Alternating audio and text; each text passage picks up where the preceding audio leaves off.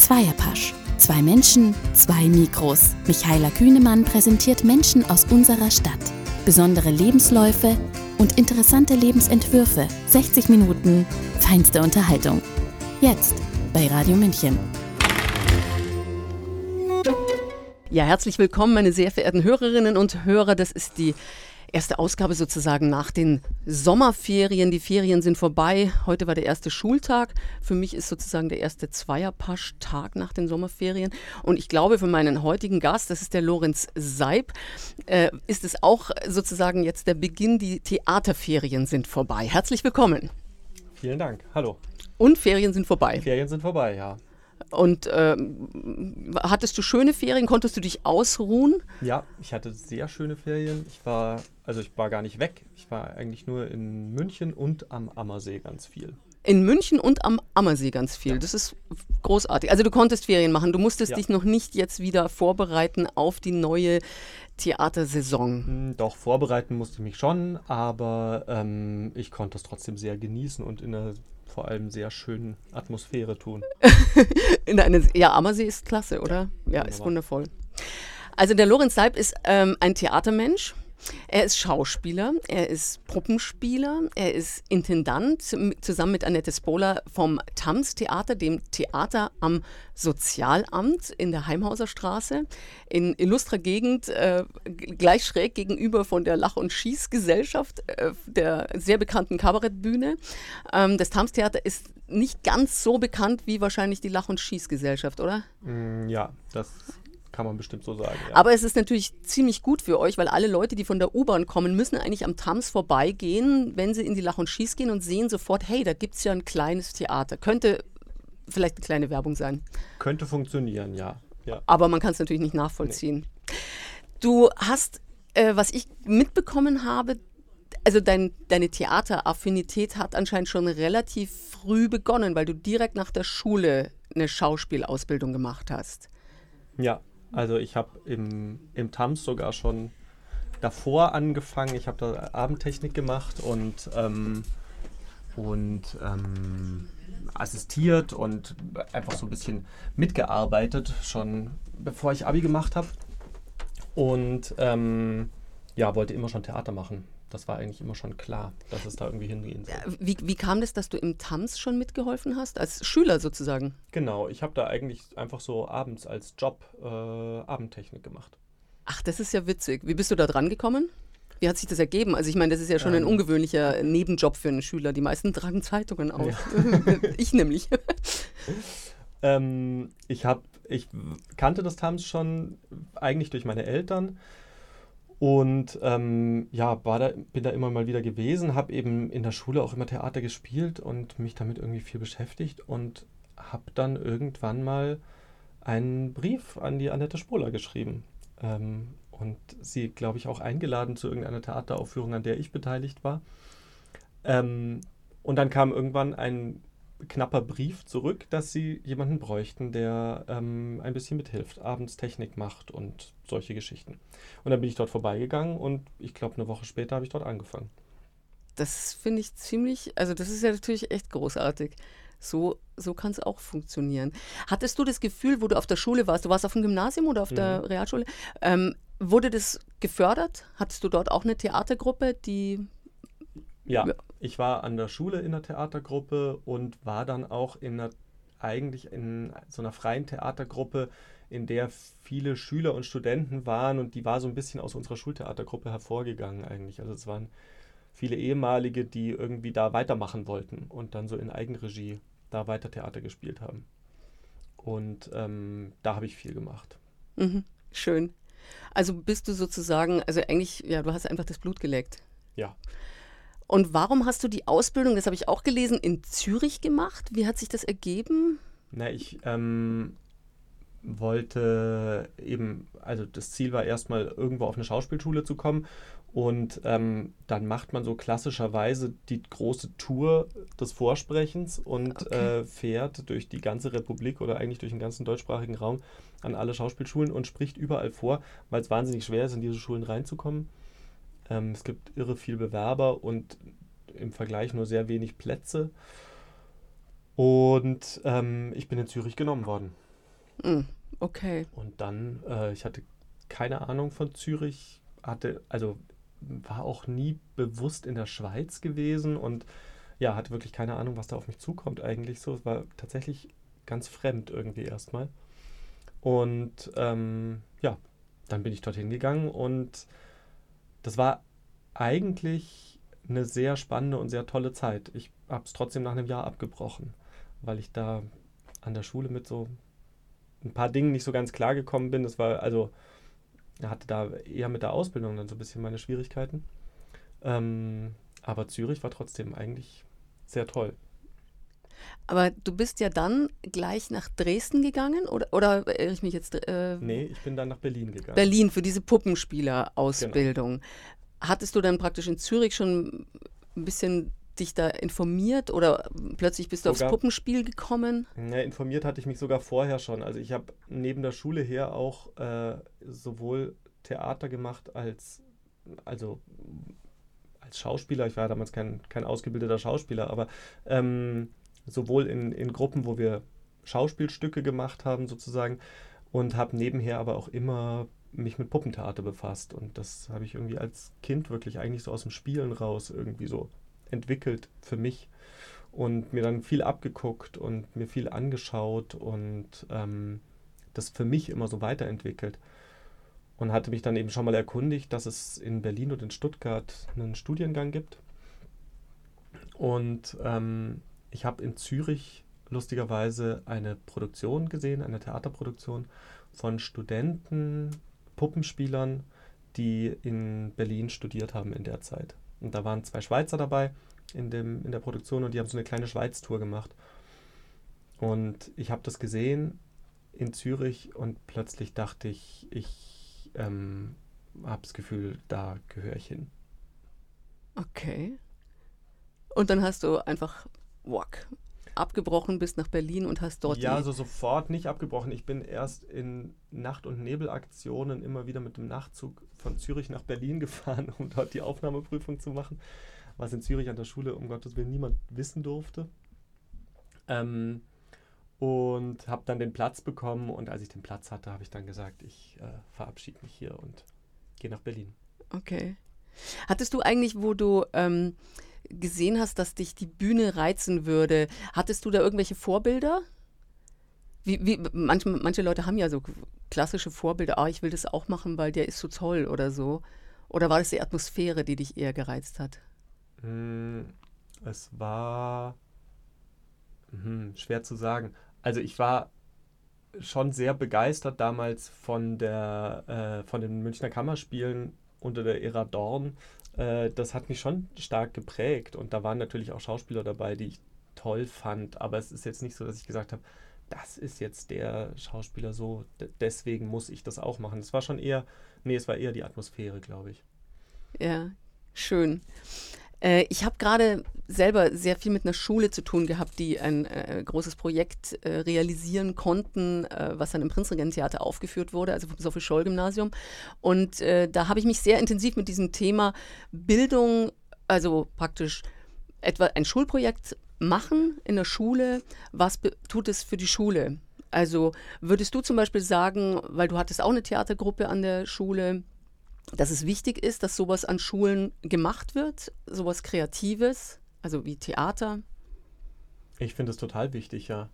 Ähm, also, weil man sich in ganz anderen Zusammenhängen überhaupt nochmal begegnet. Also ich glaube, es ist auch auf einer, ähm, auf einer Ebene wichtig, ähm, der Sozialisation, äh, Sozialisierung einfach, also dass man, dass man anders miteinander in Kontakt kommt überhaupt. Und ähm, eben sich nicht immer nur in diesem, in diesem Unterrichtskontext begegnet.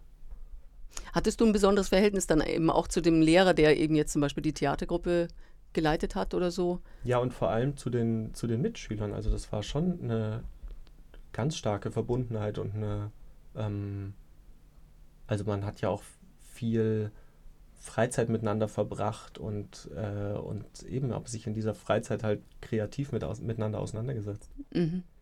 Super.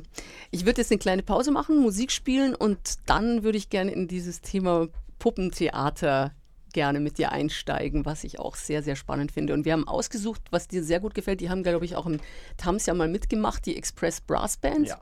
Haben wir jetzt im Programm. Und zwar, das passt wiederum zu Radio München. Die haben einen wunderschönen Song mit dem Namen Radio Kabul.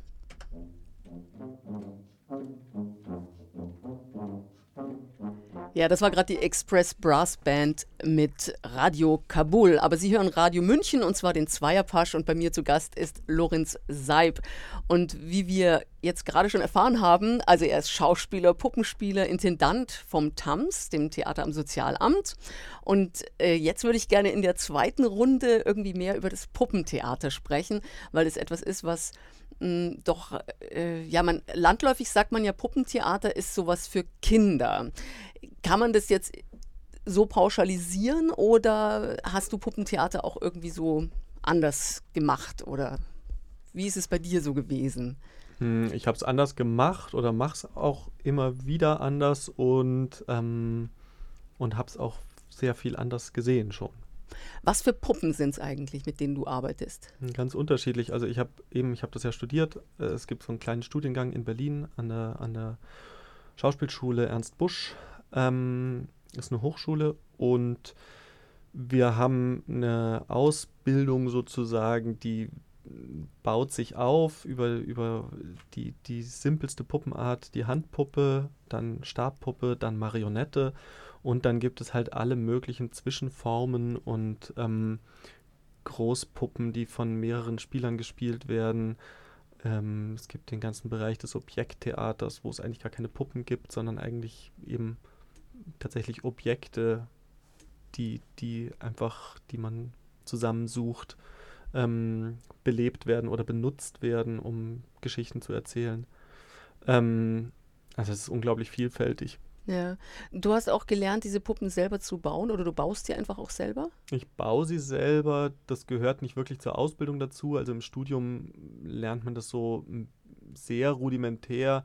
Und ähm, die Leute, die da aber ein Fable für haben, die entwickeln das dann größtenteils für sich weiter oder man tauscht sich dann natürlich auch miteinander aus. Ähm, genau, so kam es, dass ich das auch immer wieder selber mache, ja. Und mit was für Puppen arbeitest du jetzt hauptsächlich oder, oder mit arbeitest du gerne, sagen wir es mal so? Das suchst ja. du dir ja wahrscheinlich auch aus. Mm, ja, das ist auch tatsächlich unterschiedlich. Also ich mache inzwischen ja relativ viel Regie am Puppentheater und arbeite da sehr viel mit einer Ausstatterin zusammen, die eben auch Puppenbauerin ist. Ähm, und wir entwickeln wirklich immer zusammen für jedes Stück eigentlich die Spielform, die es braucht. Also wir haben das letzte Stück, was wir gemacht haben, war mit Handpuppen. Ähm, jetzt sind wir gerade an einer neuen Arbeit dran und sind da sehr auf der Suche nach einer Puppenform, sind da auch noch nicht, ähm, sind da auch noch nicht fertig mit sozusagen. Ähm, also eigentlich sucht man sich tatsächlich immer wieder seine Form so aus, auch je nachdem, welche Geschichte man auch erzählen will und was, ja, was man eben an Figuren braucht auf der Bühne. In diesem Fall, was ist das für ein Theaterstück? Wo ist es eigentlich? Ist es ähm, in Dresden oder? Genau, was wir jetzt gerade machen, ist fürs äh, Theater Junge Generation in Dresden, ähm, wo ich im Engagement ja auch mal zwei Jahre war als Puppenspieler und äh, ich mache dort immer wieder Regie. Mhm. Mhm. Und äh, dafür arbeiten wir gerade und machen dort Anfang nächsten Jahres die Bremer Stadtmusikanten. Die Bremer Stadtmusikanten. Ja. Und wie wollt ihr das inszenieren? Ist es dann, äh, ist es für Kinder und Erwachsene oder? Das ist dort für Kinder, das ist eine Inszenierung für Kinder. Okay. Ähm, und ähm, die wird auch in erster Linie dann für Schulklassen gespielt werden. Also Ach, das okay. ist jetzt auch nicht Familienpublikum, also das kann schon auch am Wochenende mal im Spielplan sein, aber der Hauptteil der Vorstellung ist dann schon für ein Schulpublikum. Mhm. Dieses Theater Junge Generation in Dresden, kann man das ein bisschen vergleichen mit unserem Theater der Jugend oder ist es anders? Mm, nee, das kann man schon vergleichen. Ähm, das ist ein bisschen größer. Ähm, das, also die haben ein ziemlich großes Ensemble und haben gerade einen sehr tollen äh, Neubau bekommen in einer alten, ähm, ja, eigentlich in so ein bisschen einer Industrieruine. Das war ein altes Heizkraftwerk, was ziemlich zentral in Dresden steht und ähm, lange zu großen Teilen leer stand oder irgendwie zwischengenutzt wurde. Und das ist jetzt umgebaut zu einem Theater. Und ähm, ist vergleichbar, also als Institution ist es vergleichbar mit der, mit der Schauburg, mit dem Theater der Jugend hier, aber ähm, als Theater ist es ein ganzes Stück größer. Mhm, mhm. Ähm, was ist denn der Reiz am Puppentheaterspielen? Ähm, der Reiz ist, ähm, dass man eigentlich so eine Verabredung eingeht, dass man totes Material zunächst mal benutzt und das belebt und eigentlich mit dem Zuschauer zusammen so eine Verabredung eingeht, dass das, ähm, dass das jetzt sozusagen das ist, worum es geht, dass das ist jetzt das, was, das, was zählt. Und ähm, wenn diese Verabredung funktioniert, dann entsteht eine große Magie, weil man plötzlich äh, zusammen eintaucht in diese ähm, eben eigentlich tote Welt und die plötzlich unglaublich lebendig wird. Und das finde ich immer total spannend und ja, wirklich magisch. Also ich habe so ein bisschen überlegt, wie ich Puppentheater finde und ich bin so auf Comic gekommen. Weil bei Comics, wenn man jetzt Donald Duck mhm. nimmt, jetzt mal ganz banal, irgendwie so jemand, die, die Ente kennt jeder und, ähm, und Enten, mit denen redet man normalerweise nicht und in dem Fall äh, wird die dann so zum Leben erweckt, dass man richtig Gefühle für die entwickelt und darum geht es im Prinzip, dieses tote Material zum Leben erwecken. Ja, ja, das ist ein guter, also eigentlich ist es, ja, stimmt, das ist ein bisschen wie, oder wie Film zum Zeichentrickfilm. Zeichentrickfilm. Ne? Dass mhm. man sagt, das ist, eigentlich weiß ich, das ist nur künstlich erzeugt, aber es ähm, entsteht trotzdem eben, wie du sagst, eine Empathie oder man, man versinkt trotzdem da in dieser Welt. Kann man äh, durch Puppen vielleicht anders sprechen als, als Schauspieler? Ja, ich glaube schon, dass man andere Geschichten erzählen kann oder dass diese ähm, ähm, man kann immer wieder in so eine Distanz natürlich treten zu dem, was da passiert. Und dieses Wechselspiel ähm, ist bestimmt spannend, dass man, dass man immer wieder mal so kurz raustreten kann und sich das von außen anschauen kann, was da passiert. Und, ähm, und dadurch kann man ähm, unter Umständen dann aber sogar die Leute viel tiefer erwischen, sage ich mal. Also ähm, wenn das funktioniert, dann wird man, wird man viel stärker emotional eingefangen sogar. Okay. Ähm, muss man als Puppentheaterspieler, muss man dann ein guter Schauspieler sein? Oder könnte man auch gut Puppentheater spielen, ohne ein guter Schauspieler zu sein? Ja, kann man bestimmt. Nee, man muss kein, man muss kein guter Schauspieler sein. Also man muss gar kein Schauspieler sein eigentlich. Ähm, ähm, Außer vielleicht, wenn man den Text spricht, oder? Wenn man einen Text hat. Also ich, klar, es gibt ja. ja Puppentheater ohne Text. Ja, aber nee, dann muss man ein guter Sprecher sein halt mhm. einfach. Ähm, aber nee, das sind schon andere Qualitäten, die man da braucht. Also man muss ja viel mehr, ähm, man muss ja viel mehr dieses, diesen, also wenn es jetzt, wenn man jetzt von einer Puppe ausgeht, die einen, einen Körper wirklich nachbildet, dann muss man ja viel mehr sich in diesen Körper reinversetzen können und den eigenen Körper kann man in dem Moment eigentlich ja vernachlässigen, der ist ja nicht so wichtig. Beim Schauspieler, der muss ja immer seinen eigenen Körper zur Verfügung stellen und die Figur sozusagen in, seinen eigenen, in seinem eigenen Körper lebendig werden lassen. Und, ähm, und das passiert beim Puppenspieler ja immer außerhalb eigentlich. Man kann so ein bisschen zugucken. Ja, ja, das macht man tatsächlich auch. Also ähm, man schaut am Anfang, oder also ich mache das so, dass ich am Anfang tatsächlich gucke, wie, wie funktioniert eine Puppe und versuche die auch von vorne mir anzuschauen und versucht so rauszufinden, was hat die für eine Gestik und was, ähm, ja, was hat die überhaupt für eine Körperlichkeit, was hat die für ein Tempo, was hat die für einen Rhythmus. Und ähm, je länger man so eine Puppe dann spielt und je weiter man sich damit beschäftigt hat, umso mehr sieht man dann auch in der Vorstellung zum Beispiel, wo man die Puppe dann unter Umständen nur noch von hinten sieht oder von unten, weiß man trotzdem, wie sie gerade wirkt oder was sie gerade tut, weil man das irgendwann, ähm, ja, diesen Körper so wie verstanden hat. Mhm. Jetzt mal was anderes zu diesem Thema, also wo ich jetzt geschaut habe, äh, wo Puppentheater gespielt wird, ist mir aufgefallen, dass es hauptsächlich in den neuen Bundesländern gespielt wird. Also mhm. in Dresden, Marburg, äh, ich glaube Halle war dabei. Also du wirst dich besser auskennen. Aber in Deutschland habe ich jetzt nicht so viel Puppentheater äh, gesehen. Warum ist es so? Wurde das damals in der DDR mehr gepflegt oder woran könnte das liegen? Ja, das wurde damals in der DDR ähm, mehr gefördert und es gab eigentlich in jeder bereits mittelgroßen Stadt ein eigenes Puppentheater mit einem Ensemble, was funktioniert hat wie ein kleines Stadttheater. Und ähm, da ist auch ähm, nicht nur für Kinder gespielt worden, also es gab durchaus auch Theater, die einen Abendspielplan hatten. Und es gab in Berlin eben auch diese Schule und ähm, da kann man schon sagen, diese Schule hat auch diese Puppentheater mit Puppenspielern bestückt sozusagen. Also die, ein ganz großer Teil von den Leuten, die da gespielt haben oder noch spielen, kommen aus Berlin, von dieser Schule. Und ähm, viele von diesen mh, hm, Theatern, na, viele kann man nicht sagen, einige haben sich gehalten und haben es irgendwie geschafft, ähm, da sich, ich sag mal, rüber zu retten. Ähm, das Puppentheater in Dresden zum Beispiel ähm, ist äh, dann eben irgendwann ans Theater Junge Generation angegliedert worden und äh, gehört da jetzt mit dazu, aber hat, ist, ist trotzdem eben erhalten geblieben. Sind schon auch einige, mussten schon auch einige dicht machen und ähm, sind nicht weiter gefördert worden, aber eben, es gibt in Halle zum Beispiel wirklich ein sehr tolles Puppentheater, die auch einen großen Abendspielplan haben und zu einem ganz großen Teil äh, ihre Vorstellungen abends für ein Erwachsenenpublikum spielen. Schön, klasse. Ich würde vorschlagen, jetzt machen wir wieder so eine kleine Zäsur, machen wir einen Song, äh, um danach einzusteigen in den Theatermenschen, also in den Schauspieler und Theatermenschen. Also äh, ich sage jetzt mal menschliches Theater, nicht Puppentheater, menschliches Theater. Und, Sehr gern.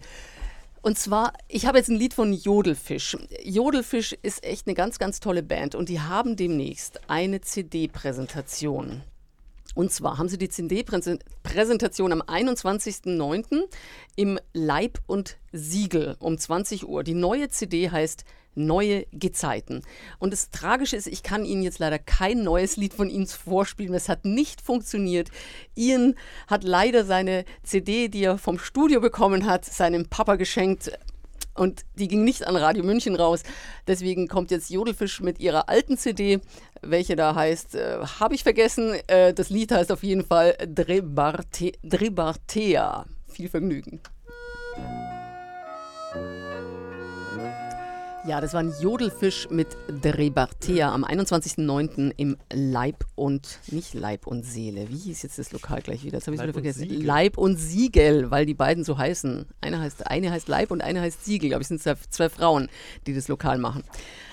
Äh, ich weiß nicht, ob es noch Karten gibt, da wäre ich aber echt schnell dran, weil ich glaube, das wird nicht so groß sein und ist womöglich bald ausverkauft. Wie auch immer. Sie hören den Zweierpasch. Lorenz Seib ist bei mir zu, zu Gast. Äh, ein Theatermensch, ein Vollblut-Theatermensch, sagt man ja so gerne. Also, aber was wir ja schon mitbekommen haben, also du bist ja richtig groß geworden in diesem Theater, in dem du jetzt Intendant sozusagen bist mit Annette Spohler zusammen. Und sie hat dich mehr oder weniger adoptiert, kann es sein? nee, adoptiert, äh, äh, adoptiert noch nicht. Das, noch nicht. Das dann doch noch nicht. Ähm, aber ich bin da tatsächlich groß geworden, ja. Also ich bin da zu einem großen Teil, was, was meine, meine äh, Theaterlaufbahn angeht, sozusagen sozialisiert in diesem Haus. Tatsächlich, ja. Also ich, eben habe es ja vorhin schon kurz erzählt, ich habe da Abendtechnik gemacht als Schüler neben der Schule her. Ähm, und so ein bisschen assistiert und mitgeholfen. Und ähm, ja, dadurch kennen wir uns einfach schon sehr lang. Das äh, TAMS heißt ja Theater am Sozialamt. Ähm, ich, mir liegt also diese Frage, na, seid ihr mehr auf dem Sozialamt oder könnt ihr noch Theater spielen? Ja. Also, Wir machen schon mehr Theater. Das ist gut so. Ja.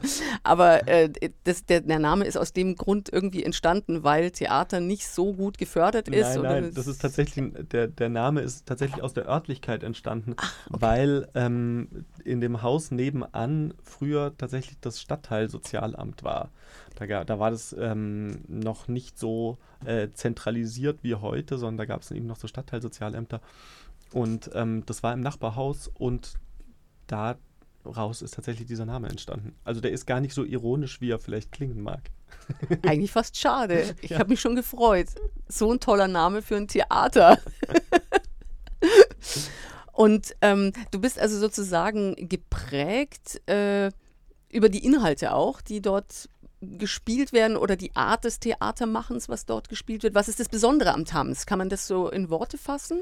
Hm, das Besondere am Tams ist ähm, ja vielleicht eine gewisse, eine gewisse Liebe zu einer versponnenen Poesie, ähm, die dort sehr gepflegt wird und die ich kennengelernt habe dort und ähm, zu der ich mich immer sehr hingezogen gefühlt habe. Also ich habe die irgendwie, ähm, ich glaube, ich habe das emotional sehr schnell verstanden, um was es da geht.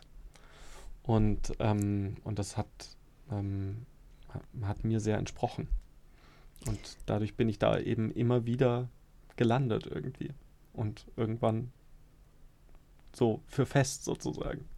Du hast ja, also am Anfang warst du wahrscheinlich mehr als Schauspieler dort, könnte ich mir vorstellen. Oder hast du dann schon Stücke inszeniert? Nee, ich habe, ähm, also eben, ich bin nach der, nach der Schule, nach dem Abi ja erstmal weg aus München und war dann eben in Zürich und in Berlin und in Dresden. Und bin dann irgendwann nach München zurückgekommen und dann habe ich äh, Annette angerufen und habe sie gefragt, ob sie was für mich zu spielen hätte, ob sie irgendwie, genau, dass ich einen Job suche sozusagen. Mhm. Und dann habe ich dort erstmal zwei Produktionen als Schauspieler gespielt und ähm, hatte dann eine Idee für eine ähm, Produktion ähm, und habe ihr das vorgeschlagen für meine erste Regiearbeit dort. Und dann hat sie mir das zugesagt und dann haben wir uns, glaube ich, noch, also es hat, hat irgendwie noch ein bisschen gebraucht, bis wir es dann wirklich realisiert haben, so ein knappes Jahr ungefähr. Und dann habe ich dort meine erste Regie gemacht. Und äh, kann man sich das so vorstellen, ähm, als Schauspieler oder ist es anders, dort als Schauspieler zu arbeiten als an anderen Häusern? Du hast ja nicht, wahrscheinlich nicht nur am TAMS gearbeitet als Schauspieler, sondern vielleicht auch mal woanders. Also ähm, ja. Ähm, kann man da so Unterschiede ziehen? Kann man mehr mitreden im TAMS? Kann man, keine Ahnung. Ja, das ist, das TAMS ist, ist einfach, funktioniert sehr familiär und ist natürlich ähm, ja, ist sehr kleines Haus, wo man auch ähm, jetzt als Schauspieler nicht unbedingt immer nur sozusagen abends auf die Bühne geht und seine Vorstellung spielt und danach geht man wieder heim. Also ähm, da unterstützt man sich irgendwie auch auf andere Art und Weise und ist da anders involviert nochmal. Ähm, und ähm, jetzt natürlich nicht alle und jeder, aber ein Großteil der Menschen, die dort arbeiten, sind auch in irgendeiner Form miteinander befreundet oder zumindest sich freundschaftlich verbunden. Also für die Zuhörerinnen und Hörer, die jetzt das TAMS nicht kennen sollten, was ich natürlich nicht hoffe.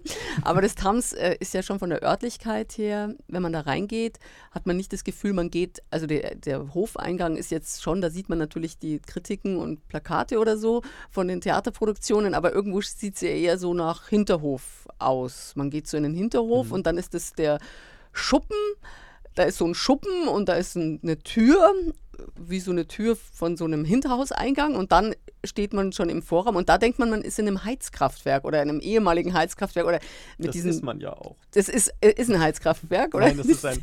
Das Was ist, ist das eigentlich? Das ist die, also im Foyer steht nach wie vor äh, zum, zum Tresen umgewandelt eben äh, die Heizungsanlage von einem Tröpfelbad. Weil ein in dem, in dem Theater, okay. also da wo jetzt Theater, der Theaterraum drin ist, Zuschauerraum und Bühne, war früher ein Tröpfelbad drin. Also ein, ähm, für die, die das nicht kennen, den Ausdruck, ein öffentliches Duschbad, wo man eben für ein Fuchtsgeld zum Duschen gehen konnte. Genau. Das ist echt lustig. Und dann äh, kommt man eigentlich als Zuschauer, geht man dann in den Schlauch rein, aber rechts ist die Bühne. Also nicht hinten, sondern eben rechts ist die Bühne und ja. links sitzen die Leute. Also so muss man sich das vorstellen. Es ist halt alles sehr breit. Eigentlich mehr, es ist wie Cinemascope-Theater. Ja, ja. Sagen wir mal Cinemascope-Theater. Ja, sehr breites Theater hat nur, also nur, ja, es hat fünf Reihen und pro Reihe, aber ich glaube um die, nicht ganz immer gleich, aber um die 15 Sitze. Also es ist sehr, ja, es geht sehr in die Breite. 50, also 75 Plätze ungefähr. 70 Plätze. 70 Plätze, okay. Doch schon. Also jetzt, ja, ich hätte es fast gedacht, dass es weniger sind, aber ja. immerhin. gar nicht schlecht. Und das ist aber, die Auslastung ist aber ganz gut, oder? Ist meistens voll, oder?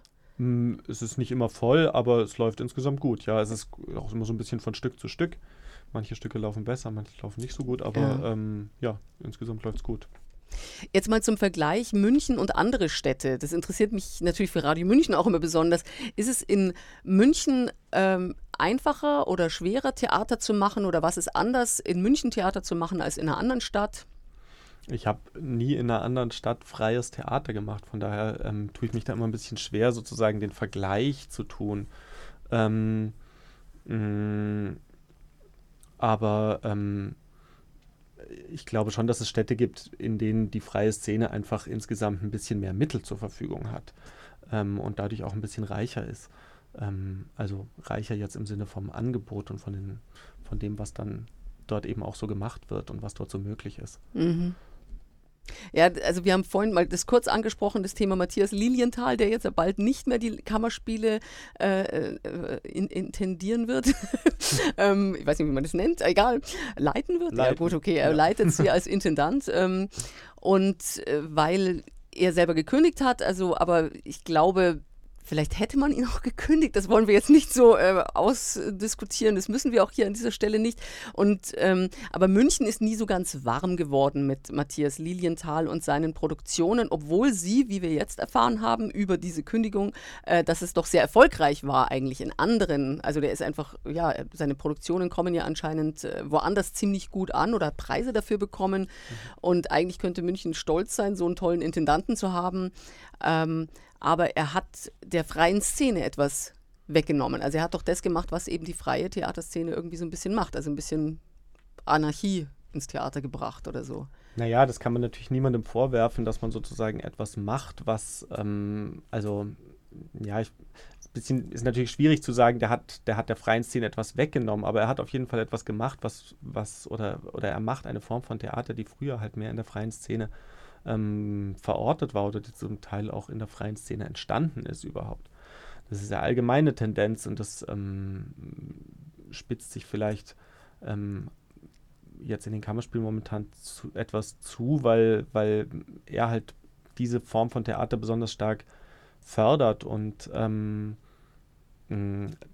ja, ein Theater wie die Münchner Kammerspiele hat natürlich andere Möglichkeiten finanziell und von sonstigen Kapazitäten her, da Produktionen rauszubringen, die von der Idee vielleicht in der freien Szene auch entstanden wären, aber natürlich in der Form dann und ähm, mh, nicht gemacht werden können, weil sie einfach nicht realisiert werden können, rein finanziell.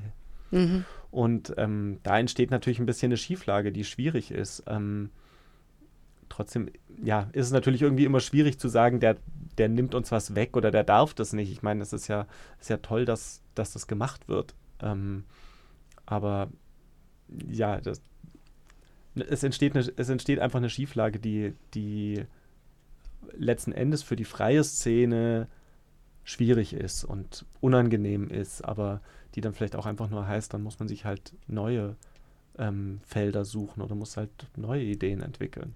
Also ich meine, er könnte ja theoretisch das Publikum, was er jetzt hier gewonnen hat, könnte, dem könnte er sagen, hey, ich bin jetzt weg, aber hier gibt es genug Theater, wo das Tanz, geht doch mal ins Tanz. Das wäre natürlich super, wenn er sowas machen würde. Äh, wäre to wär eine tolle ja. Idee von ihm. Aber das wissen wir natürlich nicht, ob er, ob er das macht.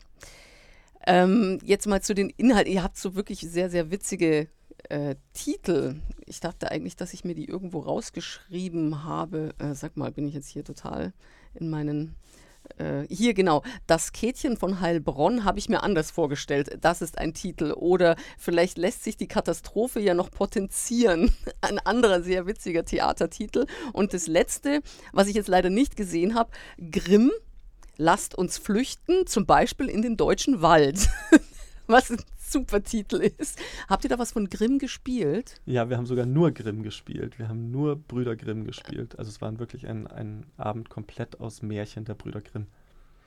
Und, und erzähl mal, was waren da, äh, äh, worauf ist es hinausgelaufen? War das jetzt so ein Abbild von Deutschland oder äh, was habt ihr da zeigen wollen?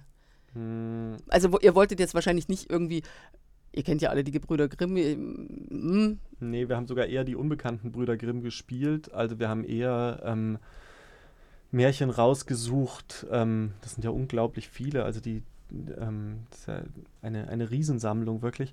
Und wir haben eher Unbekannte gesucht und auch eher welche, die, ähm, ich sag mal, im weitesten Sinne grausam sind oder die eher schreckliche Themen ähm, be äh, bearbeiten oder ja.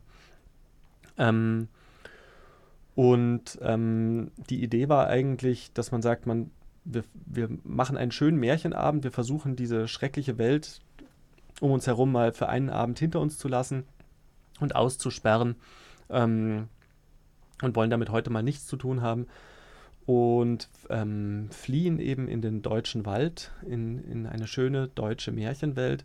Und in dieser Märchenwelt geht es auch noch ganz okay los und dann wird es aber über den ganzen Abend immer schlimmer und immer schrecklicher und die Flucht misslingt eben komplett, weil es ähm, einfach nicht mehr möglich ist, in den Märchenwald zu entfliehen. Mhm. Also praktisch eine Desillusion fürs Publikum, beziehungsweise vielleicht eine ja. Aufforderung, man muss was tun. Also wolltet ihr irgendwas ja. sagen? Ja, schon. schon ist eine, schon eine Aufforderung, ja. Und es also gab schon auch ähm, ähm, also die, die Märchen, man landet dann natürlich ganz schnell auch bei sowas Deutschtümelndem und ähm, zu zeigen, dass das sozusagen nicht die Welt ist, in die wir flüchten können heutzutage. Ähm, ja, das war eigentlich das Ziel. Mhm. Glaubst du, dass das äh, oder, sind deine Produktionen, wo du, die du jetzt leitest, ähm, sind die politisch motiviert oder sozialkritisch? Würdest du dich als sozialkritischen Menschen bezeichnen? Eher sozialkritisch als politisch. Also ähm, ich würde nicht sagen, dass ich ein politisches Theater mache. Ähm, aber, aber natürlich gibt es immer Themen, mit denen man sich beschäftigt, die in der Luft liegen, die, die, die einen umtreiben, ähm, die man in diese Stücke mit einbringt und die da, ähm, ja, die da thematisch natürlich ähm, trotzdem mit einsickern sozusagen. Ähm, wir sind da gerade an so einem Punkt dran mit unserer neuen Produktion, wo wir äh, eben immer wieder sehr viel über die aktuelle politische Lage auch sprechen und diskutieren. Ähm, und aber ähm, das Ganze machen, während wir eine, eine Inszenierung der Odyssee vorbereiten. Und äh, diese Themen fließen eben in die Inszenierung natürlich immer mit ein und weil man diese Bilder permanent dann vor Augen hat und wenn man eine Geschichte erzählt, die ähm, auf dem Mittelmeer spielt, ähm, auch wenn sie ein sehr alter Mythos ist, dann ähm, tauchen natürlich Bilder auf heutzutage auf, äh, über heutige Odysseen auf dem Mittelmeer. Und ähm, aber trotzdem gehe ich nicht hin und sage, ich muss jetzt ein Stück machen über die aktuelle politische Lage und das ist der Ausgangspunkt, sondern ähm, der Ausgangspunkt ist, ich sag mal, ein gewisses Unbehagen, für das ich dann einen Stoff suche und dann bin ich eben bei der Odyssee gelandet ähm, und ähm, versuche jetzt die Bilder, die mich beschäftigen, in diese Geschichte einfließen zu lassen. Fühlst du dich, wenn du ein Theaterstück so kreierst, auch ein bisschen äh, verpflichtet, dem Publikum gegenüber irgendwas zu machen? Oder ähm, glaubst du, die kriegen das schon mit, was du ihnen sagen willst? Oder nee, du machst nur dein Ding? Hm. Also möchtest du einen Bildungsauftrag erfüllen, sage ich jetzt mal so ganz überspitzt? Nee, einen Bildungsauftrag möchte ich nicht erfüllen. Ich möchte im besten Fall, ähm, ich möchte schon unterhalten und aber eben auf eine Art, auf die ich auch in der ich auch unterhalten werden möchte selber, wenn ich ins Theater gehe. Ähm, und das heißt nicht, ähm, dass es eben jetzt nur die lustige Boulevardkomödie ist, sondern dass ich unterhalten werde und darüber hinaus aber noch etwas erfahre. Ähm, also das ist für mich gute Unterhaltung. Wenn ich ähm, eben erstmal einen im besten Fall amüsanten, muss jetzt auch nicht immer amüsant sein, aber zumindest einen Abend habe, der ähm, mich beeindruckt auf irgendeine Art und Weise. Ähm, genau, und darüber hinaus aber eben noch, noch andere Themen angetriggert werden, die mich zum Nachdenken anregen, die ich mit nach Hause nehmen kann, die weiterarbeiten es gibt ja auch Theaterstücke, die man in dem Moment, wo man da drin sitzt, eigentlich eher anstrengend oder schwierig findet und die dann aber trotzdem tagelang in einem weiterarbeiten. Und ich finde auch das sind tolle Theaterabende letzten Endes dann, weil es Erlebnisse waren, die mich irgendwie, die mein Denken verändern. Mhm, ja, schön. Also also es fällt ja auf, dass ihr, also sagt, ihr habt nicht viel Geld, also ihr habt weniger Geld natürlich als die Kammerspiele, um irgendwie jetzt Materialschlacht zu machen, aber, ähm, aber zum Beispiel, also ich glaube, diese, das mit der Katastrophe, ob man die noch potenzieren kann, das war ja, äh, kann man, äh, das war jetzt nicht Materialschlacht, aber danach sah es richtig chaotisch aus auf der Bühne. Und ich habe mir gedacht, boah, wie lange, die brauchen jetzt mindestens genauso lange das Zeug wieder aufzuräumen, als das Theaterstück selber gedauert hat.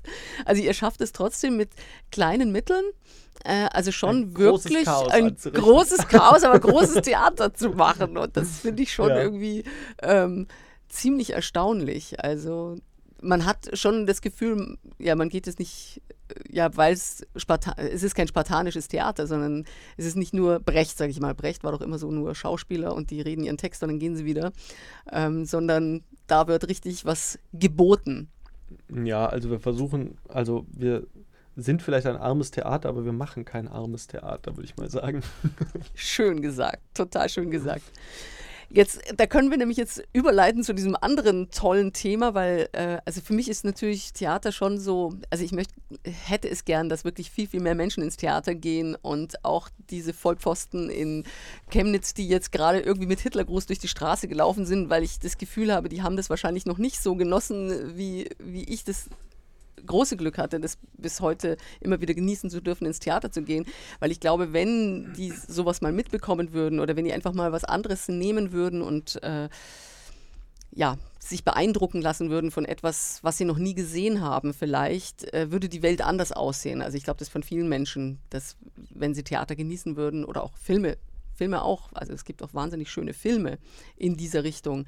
Ähm, wenn davon mehr geboten wäre, wäre die Welt besser, ist meine Meinung. Ähm, und ihr habt ein tolles Festival in die Welt gesetzt, und zwar das Grenzgängerfestival, das dieses Jahr zum neunten Mal stattgefunden hat. Und es ist ein inklusives Theaterfestival. Mhm. Und jetzt beschreibt doch mal, ähm, wa was ist die Inklusion, die ihr zeigt oder was, was inkludiert sozusagen bei euch? Also beim Grenzgängerfestival ähm, werden Menschen mit Behinderung inkludiert und ähm, genau, also ich muss mich da so ein bisschen nicht, nicht rausnehmen. Ich bin da, also ich arbeite voll an diesem Festival mit und bin ein Teil davon, aber ich ähm, habe das nicht mitgegründet. Also gegründet hat das äh, Annette Spola. Zu der Zeit ähm, habe ich noch nicht am TAMS wiedergearbeitet sozusagen. Bin dann erst ein bisschen später wieder mit eingestiegen.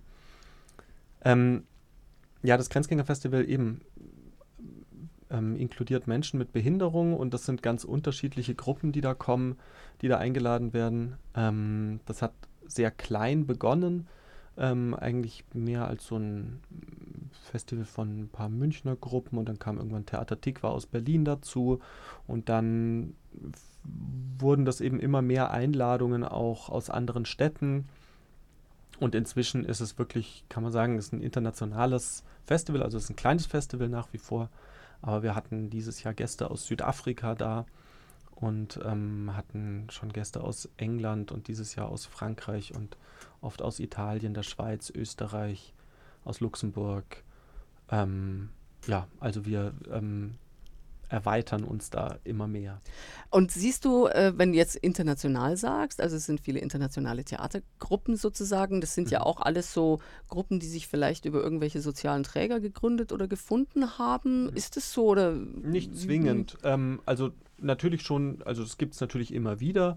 Ähm, aber ähm, es gibt auch andere Gruppen und es gibt zum Beispiel eben aus England hatten wir eine Gruppe zu Gast, die ähm, Stopgap Dance Company und das ist eine hochprofessionell arbeitende Tanzkompanie, mhm. die inklusiv arbeitet. Ähm Sind da auch jetzt Nichtbehinderte dabei oder das ja, auch? Ja. Aha, okay. Also das ist, ähm, das meint ja eigentlich sozusagen auch die Inklusion, dass man eben wirklich, ähm, dass die, ich sage mal, dass die Randgruppen oder die, die ähm, äh, ja, dass, dass die Randgruppen eigentlich in der Gesellschaft aufgehen und ähm, eben auch nicht einfach nur eine, eine Untergruppe, eine Kleingruppe innerhalb der Gesellschaft bilden, sondern dass man das wirklich auflöst ineinander und wirklich eine, für eine Durchmischung sorgt. Und ähm, ja, das machen die eben ganz intensiv. Mhm, mhm. Aber sagen wir es mal so, es wäre ja total schön, wenn, äh, weil ihr verfolgt, verfolgt ihr einen, ein Ziel hinter dem Grenzgängerfestival?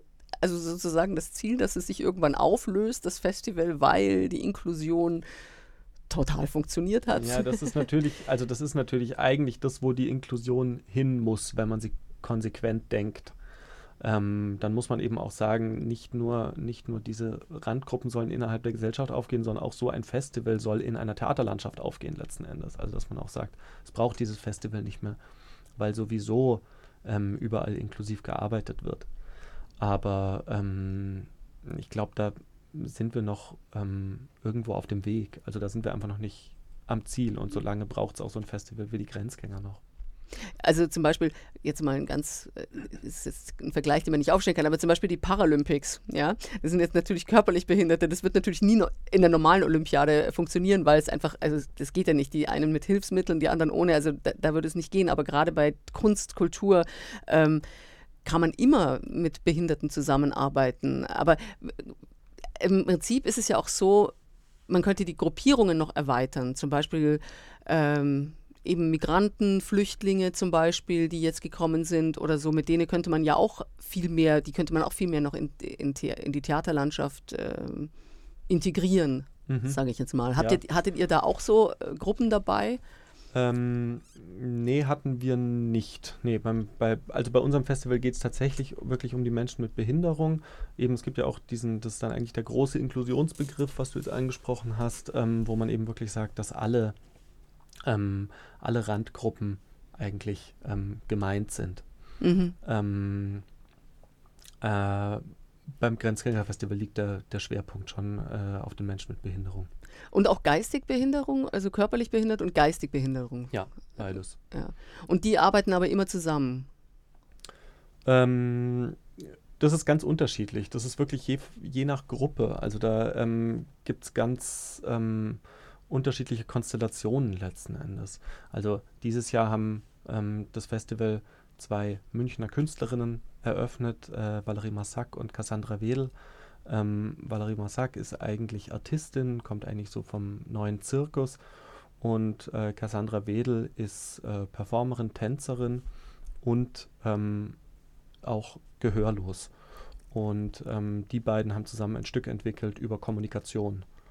Ähm, und das ist eben, nenne ich jetzt nur als Beispiel, das ist, hängt eben immer davon ab, welche Konstellationen sich da letzten Endes zusammenfinden. Ähm, weil man ja, man geht ja nicht hin und sagt, jetzt mache ich ein inklusives Theater, jetzt brauche ich aber noch jemanden im Rollstuhl und dann brauche ich noch jemanden mit Down-Syndrom, sondern man, man mh, mm, kommt da ja auf anderen, auf anderen Wegen zusammen. Ja, okay. Sehr schön. Arbeitet ihr schon an dem neuen Grenzgängerfestival? Weißt du schon, was macht ihr immer Schwerpunkte zum Beispiel? Ähm, nee, mach, Schwerpunkte machen wir nicht. Ähm, wir, es ergeben sich meistens Schwerpunkte im Programm, einfach durch die Gruppen, die man findet. Ähm, das nächste Festival wird allerdings erst 2021 stattfinden. Wir leisten uns ein bisschen eine größere Pause, weil wir nächstes Jahr, nein, übernächstes Jahr eben 2020 erstmal noch ein anderes Jubiläum feiern müssen, weil das Tams-Theater 50 Jahre alt wird. Oh, das ist ja toll. 50 Jahre. Ja. Und Annette Spohler hat es gegründet, oder? Und sie hat es gegründet. Das ist schon ein Wahnsinn. Also, ja, ein Lebensprojekt. Es ist ein Lebensprojekt. Und du wirst aber dieses Lebensprojekt äh, weiterführen. Naja, auf jeden Fall ähm, machen wir das momentan zusammen und ähm, wo die Zukunft hingeht, das muss man dann sehen. Aber erstmal müssen wir jetzt zusammen dieses Haus 50 werden lassen.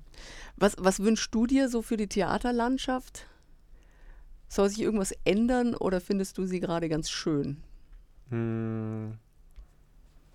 Ach, äh, grundsätzlich, ich mag meine Arbeit unglaublich gerne. Ich, ähm, ich mache das gerne. Ich finde, wir haben da ein wunderbares Theater, äh, wo ich mich jeden Tag freue, dass ich da arbeiten darf.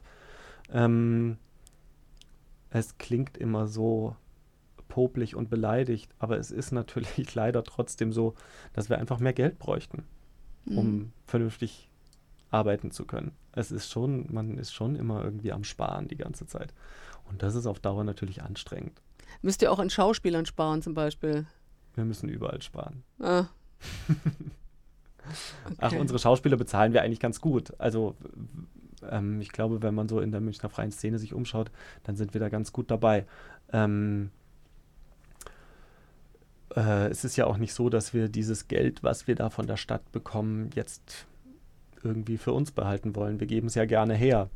Ähm, aber ähm, man könnte einfach mehr machen. Also es ist gar nicht so, dass man jetzt sagt, ich, also doch, ich muss auch meine Schauspieler müsste ich auch besser bezahlen eigentlich. Ähm, aber ich würde auch gerne einfach zwei Produktionen mehr im Jahr machen und ich würde gerne ähm, Sachen wieder aufnehmen, die gut liefen und ähm, würde gerne diesen Spielplan verdichten und, und würde mir auch gerne einfach mehr Zeit nehmen, um neue Stoffe und neue Projekte und neue Ideen zu entwickeln. Hast du das Gefühl bei dir, du hast manchmal zu viele Ideen, die du nicht verwirklichen kannst? Mm, eher zu wenig Zeit oder zu wenig Muße. Mhm. Okay. Ja, jetzt sind wir nämlich schon wirklich am Ende dieser Sendung angekommen. Du hast es ja angekündigt, dass es, es schnell geht. Dass es irgendwie schnell geht, ja. Äh, ich wollte dir schon noch, also, also das wünschst du dir eigentlich schon für die Zukunft, mehr Zeit oder mehr Muße, mehr Ruhe. Ja, ja. Sozusagen. Okay, dann kann ich dir eigentlich nicht mehr wünschen als tatsächlich mehr Zeit und mehr Muße, mehr Ruhe. Mir geht es nämlich genauso. Also es geht vielleicht vielen Menschen genauso, deswegen können sie sich hier wiederfinden. Also dem Theatermenschen, der praktisch seinen äh, Lebenstraum eigentlich gerade erfüllt, auch wenn es nur das kleine Tams-Theater ist, aber es ist ein großes Theater, ein großes Theater. Besuchen mhm. Sie es mal. Es wird wirklich tolle Produktionen und es rentiert sich. Es wird, glaube ich, ohne, ihr spielt immer ohne Pause, oder? Kann es sein? Oder macht meistens, ihr manchmal? Wir spielen meistens ohne Pause. Ach ja, ich muss ja noch Werbung machen. Ja, mach Werbung. Am 19. Oktober haben wir Premiere mit unserem neuen Stück Sie sinken, wir winken, die Odyssee. Und es läuft bis 24. November, immer Mittwoch bis Samstag um 20.30 Uhr. Okay, das lassen wir jetzt mal so stehen. Ich hoffe, die Sendung hat Ihnen Spaß gemacht. Vielen Dank, Florenz, dass du da warst erstmal. Vielen Dank für die Einladung. Sehr gerne. Und äh, vielen Dank, dass Sie dabei waren, wenn Sie die Sendung wiederhören wollen. Äh, und zwar wieder, wird die Sendung wiederholt am Sonntag um 16 Uhr und dann den vierten Dienstag im Monat um 12 Uhr.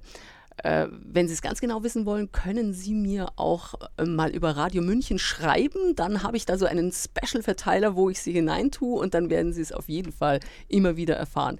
Ich hoffe, es hat Ihnen Spaß gemacht. Bis zum nächsten Mal. Wiederhören. Zweierpasch, das Radio München Studiogespräch. Immer am zweiten Dienstag des Monats hier auf Radio München.